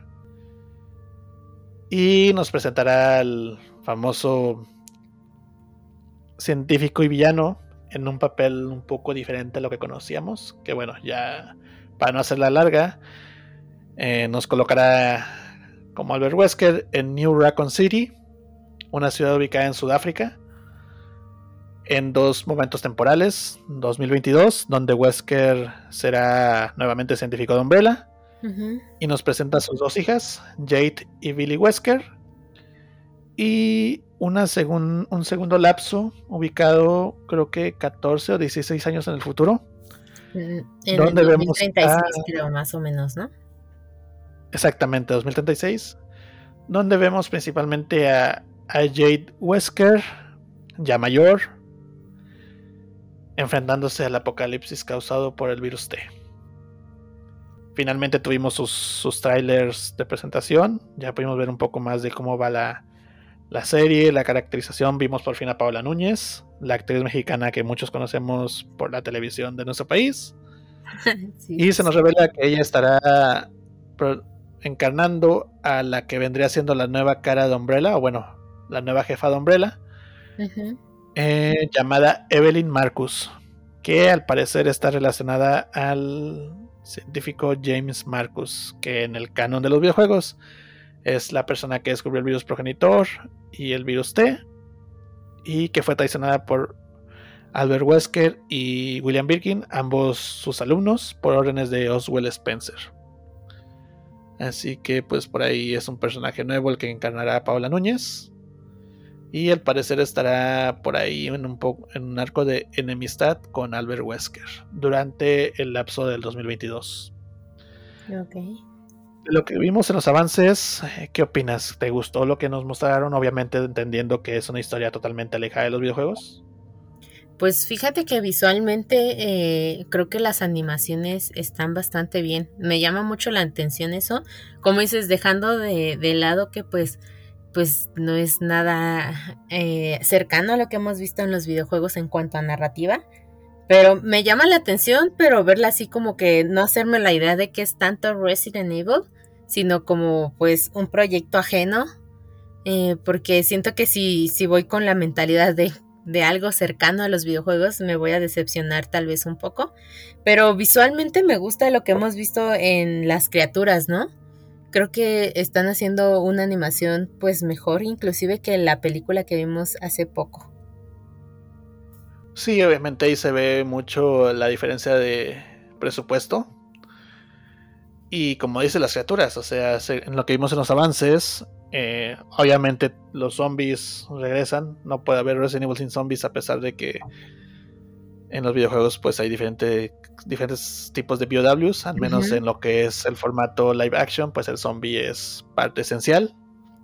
Al igual que los Cerberus y los Leakers, esos sí vuelven, ya los vimos en la franquicia de Mila Jovovich, los vimos en Welcome to Raccoon City y los volveremos a ver en esta, serie próxima a estrenarse. Pero también por ahí, aparte y a diferencia de lo que fue el remake de Resident Evil 3 y Resident Evil 2, aquí se animaron a mostrarnos algunas criaturas que no habíamos visto antes en live action, como son las arañas infectadas, arañas gigantes. Ahí vamos a ver algunas. El Grave Digger, bueno, una variante, una oruga gigante similar al Grave Digger de Resident Evil 3 y al Worm de Resident Evil Code Verónica. Y creo que el que más llama la atención por ahí es. Bueno, serían dos. Pero al que hemos visto más en acción es al Doctor Salvador de Resident Evil 4, precisamente. Por ahí lo vemos empuñando su famosa motosierra. Sí, sí.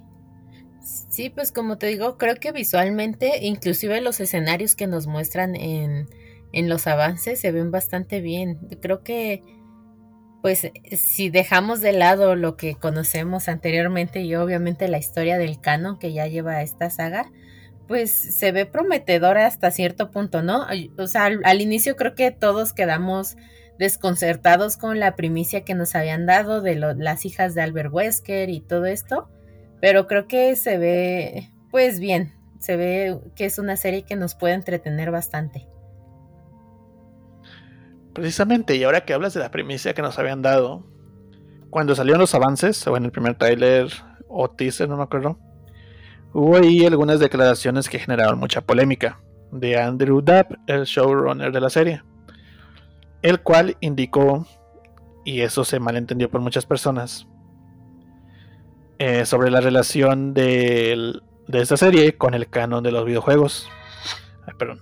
Ya que mencionó que para su serie todos los eventos de los videojuegos habían ocurrido como tal. Y que incluso los eventos de Village. Y que pues, conociendo la premisa de la serie, pues se adapta un poco a, a la historia, porque Village ocurre en el 2021 y se supone que la serie ocurre en el 2022. Pero con esas declaraciones, pues muchos se confundieron e incluso llegaron a pensar que la serie era canon para los juegos. Cosa que pues realmente no. O sea, lo que yo, él dio a entender fue que, ok, en mi mundo, en el mundo de esa serie donde Albert Wesker y sus hijas, obviamente fue, ocurrió el incidente de la mansión. Eh, Raccoon City explotó en el 98. Eh, tal vez Leon por ahí anduvo en España en el 2004 y así. E incluso, pues se arriesgaron a mencionar que la muerte de Albert Wesker en Resident Evil 5 será tratada en la serie. Y nos mostrarán a su manera cómo es que lo estamos viendo vivo ah, en esta historia. Obviamente, pues... Es como otro multiverso que está respetando de cierta manera los acontecimientos que, ya vimos posteriormente en cuanto a años de y fechas, ¿no? Obviamente. Exactamente, bueno, si tomamos en cuenta, bueno, vamos a tomar como ejemplo el multiverso de Marvel, ajá, y por ejemplo la serie What If que nos presentaron el año pasado. Ahí se nos dejó muy en claro que en una historia como tal, por ejemplo, digamos la historia lineal del MCU principal, una mínima acción creaba una realidad totalmente alternativa. Por ejemplo, la capitana Carter tomando el lugar de Steve Rogers en el suelo del super soldado. Que en teoría pues ya continuaba lo mismo, pero ahora en vez de ser Steve el super soldado, era la capitana. O por ejemplo, que en vez de que John Doe secuestrara a Peter Quill, se llevara a T'Challa. Y precisamente eso es lo que está pasando en esta serie. O sea, digamos que todo hasta Resident Evil 5 y, y la muerte de Wesker ocurrió como tal pero el momento clave y donde se separa de la historia de los juegos es la resurrección de Wesker. Ese es el punto donde ya, ok, dices, ok, este es una línea alternativa. Ajá, y una historia que... Exacto, que o sea, que tal vez respeta hasta cierto, hasta cierto punto lo que ocurrió en los juegos, pero a partir de aquí ya no. Ya no tiene nada que ver con lo que pasó después. Que puede que los eventos de Resident Evil 6 hayan pasado, puede que los de Vendetta, los de Resident Evil 7, los de Village, como dijo Andrew Dapp, pero ya es un contexto totalmente diferente, porque a diferencia de la línea de los juegos, pues aquí Albert Wesker está vivo y tiene hijas. Sí, sí, sí. La diferencia de los juegos, ¿no? Exacto, y pues muchos ahí se espantaron de que, ok, ¿cómo que la serie es canon a los juegos? ¿Cómo que los juegos son canon a la serie? Ajá, y Jake. Porque pues sí, Ajá. Exacto. Porque bueno, en teoría, si respetan lo que es el canon hasta, bueno, si toman el canon de los videojuegos para su propia historia hasta Resident Evil 5, pues Jake también existe. Sí. Por ahí a andar. Tal vez no vivió los eventos de Resident Evil 6, o tal vez sí los vivió, pero existe. Ajá. Y existe la par de, de Jade y Billy. Solo que pues a Wesker le... Con ellas no se le antojó ir por cigarros. Ay, yo sí las cuido. Exacto. Pero sí, o sea, toma eventos de los juegos, pero no alteran la historia de ellos como tal, sino que crea su propio contexto global. Sí. Y pues como sabemos, eh, Tendríamos que, verla para ya terminar de juzgar. Pero pues algo que sí creo que, que pues teniendo las historias originales, eh, pues pudieron haber hecho mucho. Y ya sabemos que han hecho varios intentos y justamente creo que los fans es lo que seguimos esperando, ¿no? Que aunque no han sido tal vez algunas malas, eh, aún así respetando como los personajes originales, pues llega a salir mal. Eh, creo que aquí pues también al final del día pues muchos no, no van a quedar contentos porque pues es como una serie pues muy muy alterna de, lo que ya sabemos, ¿no? Exacto. Y que bueno, pues como les, les digo a, todos aquellos que me preguntan de que, oye, ¿no te afecta que cambien la historia de Wesker? Cosas así. Yo les digo, no, no me afecta porque el Wesker que yo conozco sigue estando como tal en los juegos. Si, si al final no me gusta lo que hicieron en la serie, el Wesker que a mí me gusta, el que yo conozco, ahí está, no, le no, se ha afectado por nada. Sí, sí, sí. Porque es un, es un producto totalmente diferente. Es como la gente que se queja, no sé, de las adaptaciones de, de cómics. Ok, tal vez lo adaptaron diferente, pero tu historia original, la que a ti te gusta, ahí está. Sí, justamente. Si no te gustó ya la versión de cine, pues no pasa nada, quédate con la original. Igual con los remakes de Resident Evil si no te gustó el remake del 2, el del 3 o en el futuro no te gusta el del 4, pues la entrega original ahí está, no le está pasando nada. Si te quieres quitar el sabor de boca, pues ponte a jugar el, original y ya, no pasa nada. Sí, en eso tienes mucha razón. Creo que debemos de estar abiertos pues a estas nuevas historias y si no nos gusta, como dices, bueno, tenemos los juegos, a los que jugamos juegos, tenemos historias y, y demás para pues, poder seguir en eso y olvidarnos tal vez si salió muy mal, olvidarnos de que existió tal la película, la serie, lo que sea. Y pues ya, ¿no? Eh, tener críticas constructivas también, pero pues también creo que es un poco mal eh, criticar desde antes. Obviamente das tus puntos de vista, eh, tal vez no estemos muy contentos con los cambios, pero pues al final pues se puede ver y ya disfrutas o no la, la serie, ¿no? Exacto, incluso pues si desde un principio dices, no, no quiero verla porque no me está gustando lo que me están mostrando, pues ahí tienes tu versión original y con esa juega las veces que quieras, a las veces que quieras, pues no te está afectando nada. Porque bueno, yo sí tengo ese conflicto que dicen, oh, arruinaron X cosa. No la están arruinando, mi versión original ahí está, no la están tocando, no es como que para, por ejemplo, el, la polémica más clara con esta serie es la etnia del actor que hace Albert Wesker.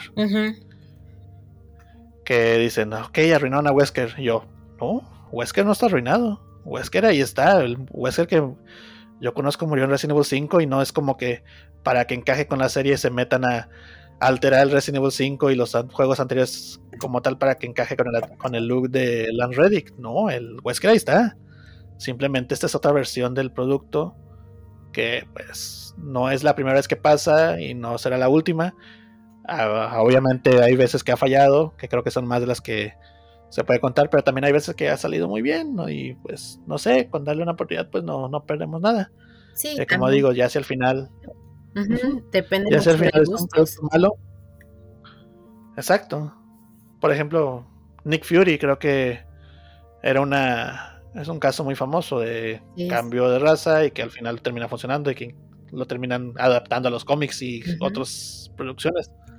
Sí, claro, y con él inclusive pasó al revés, ¿no? Que después de él los cómics empezaron a salir con pues más semejanza a lo que es Samuel L. Jackson. Exacto, que bueno, Samuel L. Jackson es otra cosa. Sí, también. sí. Pero bueno, puede pasar, digo, también pasó en Batman recientemente con el comisionado Gordon que que realmente pues también hubo quejas ahí y pues al final del día su trabajo fue impecable que no afecta nada al personaje, ¿no?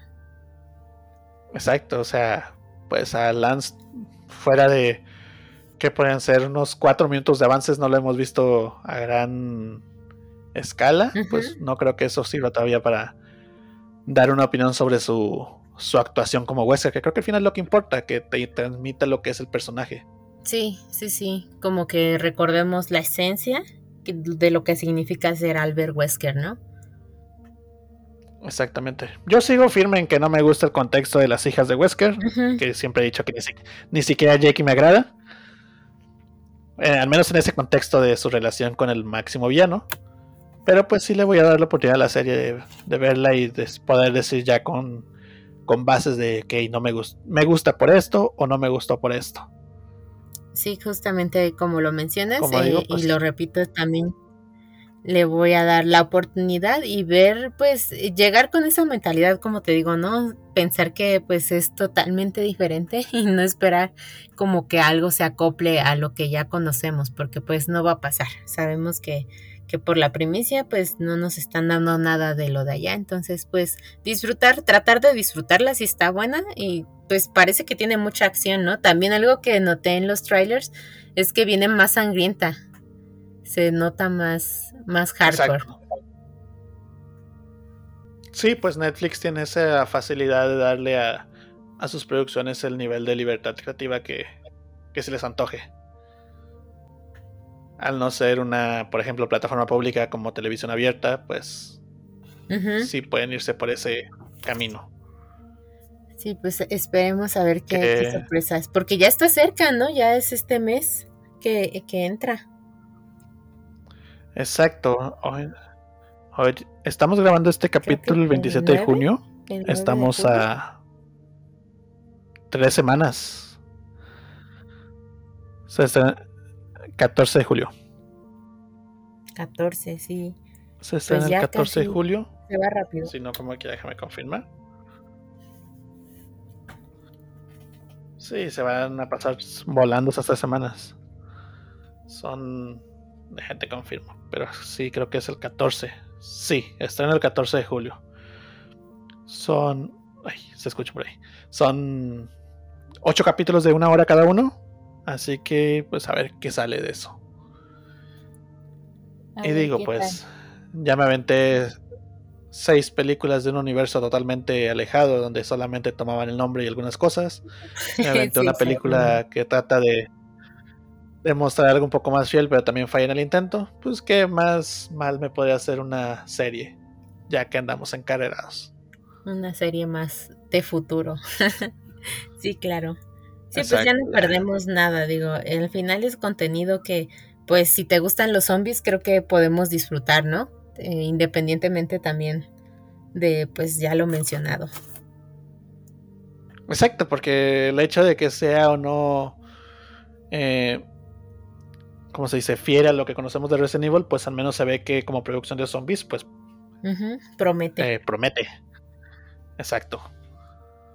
Así que ya si no lo quieren ver como Resident Evil como tal, pues al menos pueden verlo de esa manera. Y entretenerse al menos un rato, o sea, ahí para sacar el estrés de la semana, cosas así. Sí, en, lo que lavan los trastes, como quieran, ya, ya se entretienen un rato. Exacto. Y pues creo que ya tocamos todo lo que teníamos planeado para hoy. Ya, pues afortunadamente no salieron muchas cosas durante ese tiempo que estuvimos ausentes. Sí, pues que no habíamos podido grabar. por las ocupaciones de cada quien. Apenas hasta hoy se nos pudo cumplir la meta, pero creo que ya abarcamos todo lo que salió desde ese entonces. Sí, que pues, pues sí fue bastante información y justamente pues fue revelada toda eh, casi de tajo, ¿no? Al mismo tiempo, entonces pues bastante bien. Tenemos mucho Resident Evil por delante todavía. Exacto, no sé, tal vez el presidente podría ser charlando ahí sobre qué nos pareció la serie. Sí, la serie hay que, hay que armar un maratón como lo hicimos con Infinity Darkness, por si se quieren anexar los que nos escuchen, ahí que estén atentos, estaría bien ver así la serie y comentarla directo, ¿no? Sería muy buena idea, habrá que planearla.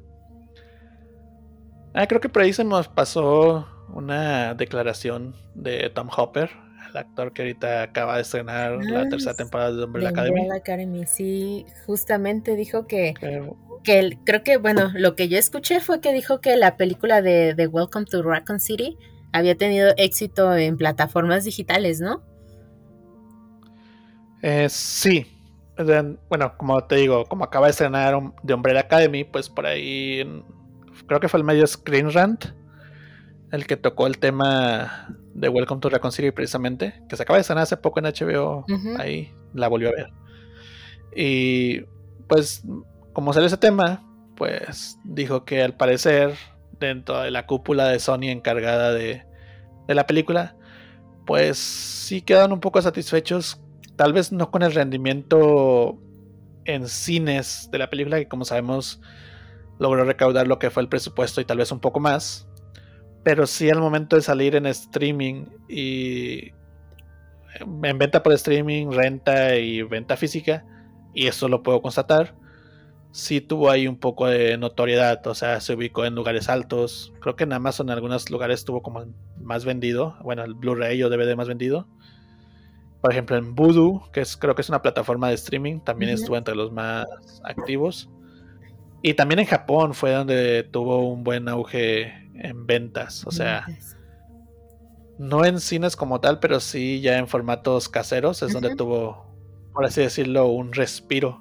Sí, un poco más de recaudación, ¿no? Que es lo que buscaban. Exacto. Y según Tom Hopper, pues eso podría ser, no sé, algún, ¿cómo se dice? Algún indicio. algún indicio de que de que Sony y Constantine Films pues animen a, a lanzar una secuela. Que bueno, él dice que está abierto a regresar como Albert Wesker. Que como vimos al final de Welcome to Raccoon City, pues sí le dieron esa pauta de, de su resurrección.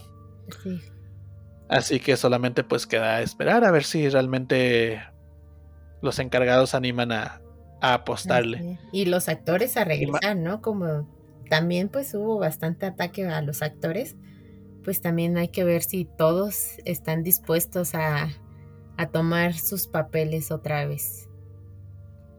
Sí, yo creo que si se llegas a dar y con los buenos ceros en el cheque, en los cheques tal vez sí se animan. Que de hecho Tom Hopper no ha sido el primero en declarar que le gustaría regresar. Eh, Johannes Roberts dijo que tenía planes para para secuelas, pero bueno, ahí después de ver lo que hizo en Welcome to Raccoon City, como que no me gustaría ver a Johannes. O sea, pues sí se, sí se esforzó en meter algunas cosillas, pero se agradece, pero no me gustaría verlo de regreso. Pero el que sí me gustaría ver y que también se ha expresado como tal es Robbie Amell. Ah, sí, como quien encarnó a Chris Redfield. y por ahí, pues en diferentes entrevistas, pues dio indicios incluso de que tuvo en planes que representar lo que era la pelea contra la roca en Resident Evil 5 y pero principalmente entre sus comentarios creo que como todos coincidimos en que él quiere adaptar Code Verónica. Pues sí estaría estaría bien que retomen por ahí esa narrativa, ¿no? Exacto, y pues con lo que vimos en Welcome to Raccoon City, pues siembra todo para que la secuela, en caso de que se apruebe, sea Code Verónica. Tenemos a los gemelos Ashford, eh, se menciona el T Verónica y los personajes protagonistas, eh, Chris, Claire y Wesker. Con eso basta para que hagan una adaptación. Así que pues solamente toca esperar. Sí, a ver qué, qué resuelven ahí más adelante y si dan indicios de hacer otra película, ¿no? Que sinceramente yo sí la vería. Les, sí, sí iría a verla otra vez. Exactamente. Y bueno, yo siento por ahí que Sony debería aventarse ya no a estrenarlo en cines como tal, sino trabajar con alguna empresa de streaming. De streaming para dar primicia. Para, para que le metan más presupuesto. Si están trabajando actualmente con la serie Resident Evil de Netflix, pues ¿por qué no trabajar igualmente con ellos? Que, o sea, que le meta Netflix presupuesto, tal vez hay algunas decisiones creativas, pero pues que el equipo que estuvo a cargo de Welcome to Raccoon City sean los encargados. Sí, estaría bien. Y... Creo que sí, uno de los problemas fue el presupuesto inicial, ¿no? También. Eh, ya lo habíamos comentado y creo que si se puede ampliar podrían hacer algo más, más centrado, ¿no? En lo que ya conocemos. Exacto, y es que bueno, tal vez Resident Evil no haya, no sea una gran producción, pero pues 25 millones de presupuesto, no, no hacías nada para una película. Sí, no, y aparte con los actores que, que ya muchos son, si no son como los masters, pero sí ya tienen eh, películas reconocidas, ¿no? Cada uno de ellos, entonces, eh, pues no fue, yo creo que nada fácil trabajar con ese dinero. Exacto, y o sea, hablando de los actores, pues solamente con Tom Hopper, que es su auge con Umbrella Academy, eh, Donald Lowe con Gotham y creo que también tiene otras películas ahí muy buenas. Y Neil McDonough, el que hizo de William Birkin, pues con eso se basta para que se te vaya la mayor parte del presupuesto. Sí, claro. Y aparte todo lo que le invirtieron a los escenarios, que fue lo que más se, se alabó de la película. Sí, porque los escenarios pues sí resaltaron mucho, ¿no? Creo que, que es algo que le salió bien ahí, ¿no? Respetaron bastante los diseños de escenario y pues aunque no hubieron muchos escenarios en sí, pero creo que, que fue un gran trabajo en ese sentido. Los que tuvieron fueron muy detallados. Pues de hecho, bueno, que fue la comisaría y la mansión, pues Capcom dio los planos uno a uno para que los replicaran, o sea. Sí, pues la comisaría era idéntica, o sea, yo no veía muchos cambios, entonces creo que eso te transporta un poquito al, a lo que ya conocíamos, ¿no? Y te da más seguridad de seguir viendo la película. Exactamente. Y pues bueno, como digo, eh, que se vayan con alguna compañía de streaming, no sé, tal vez ya no película, tal vez una serie que les dé más tiempo. Eh, Netflix, como digo, pues ahorita tienen el convenio más activo, por así decirlo, después de Infinite Darkness y la serie que están haciendo. Bueno, que ya se hicieron y que están próximos a cenar. Y que incluso, no sé, HBO ya ves que ellos están con la de The Last of Us, que también se ve que está metiéndole buen presupuesto y buena producción. Sí, sí, sí. Sí, pues podría Así que pues, ¿por qué no? Sí, porque al final creo que si van a agarrar un videojuego que dura pues como cinco horas más o menos tal vez, eh, echándole un aproximado. Y si juntaron dos, aparte, como dices, más, este, pues no te alcanza en una película y pasa lo que pues pasó, ¿no? Se encimó todos los personajes pues pues sí tenían presencia, pero pues muy rápida, entonces creo que una serie podría funcionar mejor e inclusive así podríamos ver eh, líneas alternas, ¿no? Como que qué estaba pasando acá con Chris, eh, qué estaba ya con Leon, entonces pues podría ser buena idea una serie. Exacto, y o sea, como digo, HBO pues tiene The Last of Us, ¿qué otras series están sacando ellos? Bueno, ya fuera de videojuegos, pues la de DC, Peacemaker, fue uno de sus grandes éxitos. Eh, y bueno, son las que se me vienen a la mente. Eh, y bueno, pues tal vez muchos dirán Netflix se mete mucho con sus cosas, ¿cómo se les llama? Progresistas. Que bueno, a mí no es problema, pero para mucha gente sí. Pero pues ha, ha, hecho cosas buenas con otras producciones live action, por ejemplo, The Witcher, que es la Sí, de las Una de las estandartes ahorita. Exacto. El nivel de producción que le meten a Stranger Things, a Umbrella Academy. Y bueno, por de mi lado, lo que, les, lo que están haciendo con One Piece también es de, de admirar. Por ejemplo, con One Piece están reconstruyendo escenarios como tal en el anime, en el manga. Y le están aventando bastante presupuesto, porque de hecho One Piece es una serie que no es fácil adaptar a live. De hecho, casi ningún anime es bueno, es fácil adaptar. Sí, sí. Pero One Piece le mete más porque tiene lo que son las habilidades de las frutas del diablo que les dan a sus usuarios diferentes poderes. Pues eh, no hay que irnos tan lejos. El protagonista es un tipo que se estira. Así que. Sí, sí, algo súper raro, ¿no? Exacto, pues si hacen algo bueno con One Piece, pues porque no hacer que Constantine y Sony se vienten de una vez? O sea, si Resident Evil se mete con muchas BOWs y muchos diseños raros, One Piece con mayor razón, porque a lo largo de su historia, como digo, aparte de los poderes que las frutas les dan, se han visto gigantes, se han visto, pues, ¿cómo se les puede llamar? ellos les llaman tontatas, pero realmente serían, ¿cómo se les dice? Bueno, seres del tamaño de hadas, en minúsculas. Ah, Gigantes. Eh, aquí se les llama a unos Gyojins que realmente son tritones. O sea, One Piece tiene todo y si le están dando bastante presupuesto como tal, ¿por qué no, como dije, aventarse también con ellos? Sí, podría ser. Y eso de los, eso de los Gyojins lo vamos a ver en la temporada que están haciendo de One Piece porque es el arco final de lo que quieren adaptar. Así que hay que ver qué tal. Y es un hecho. Exacto. o sea, yo estoy con la idea de que si hacen una secuela de Welcome to Raccoon City, pues si lo hacen película, que bien. Y si se quieren ir a serie, pues que busquen un buen distribuidor que le meta un buen de presupuesto. Ya si Sony no quiere soltar más varo. Sí, que le inviertan porque creo que sería interesante ver, como dices, qué podrían hacer con más presupuesto, ¿no? Exactamente. Y es que bueno, pues también, pobre Welcome to Raccoon City, aparte de la escasa publicidad que le dieron. La pandemia. Eh, la pandemia y el calendario que le dieron, o sea, lo pusieron entre Ghostbusters y Spider-Man No Way Home.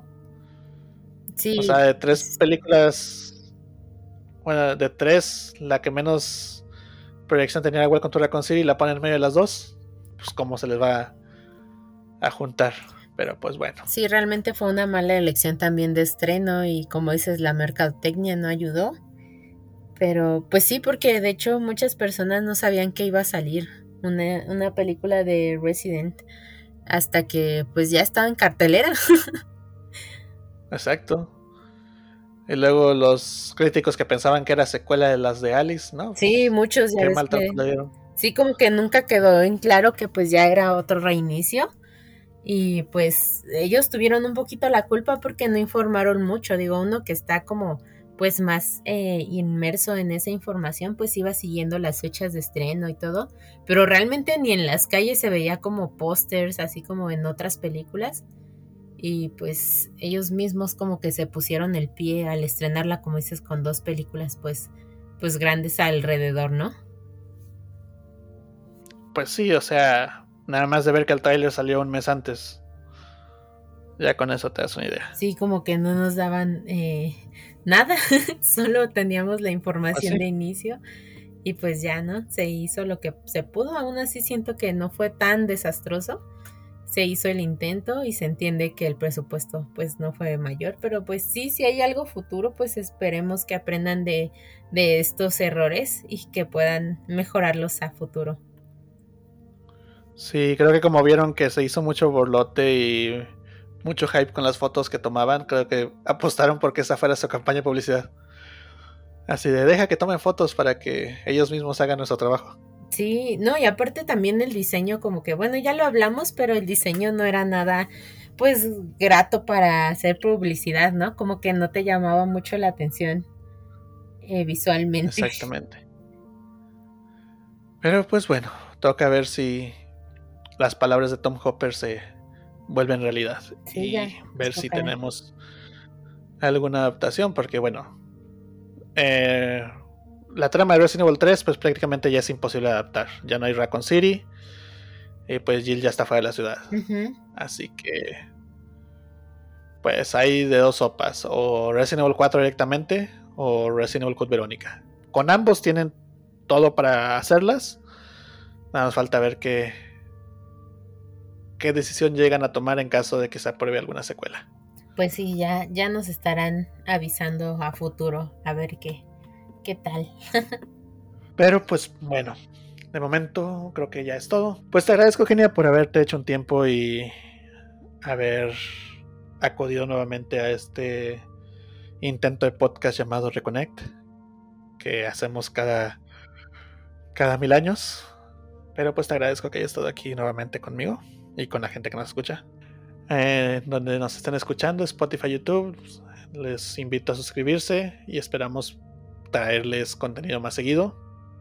Charlas interesantes ahí de diversos temas. Resident Evil también. A veces luego salen conversaciones de temas random según se vaya ajustando la conversación. Pues a veces como ahorita que hablamos de Resident Evil y por ahí salió el tema de que cosas de Marvel y cosas de otras producciones. Entonces pues siempre hay algo de qué charlar aquí con nosotros. Y pues bueno. Eh, espero que tengan un buen día, tarde, noche. No sé en qué momento nos están escuchando, pero pues espero que les esté yendo bien y que disfruten con cada cosa de Resident Evil que nos llegue, que al fin y al cabo hay de todo para todos los gustos.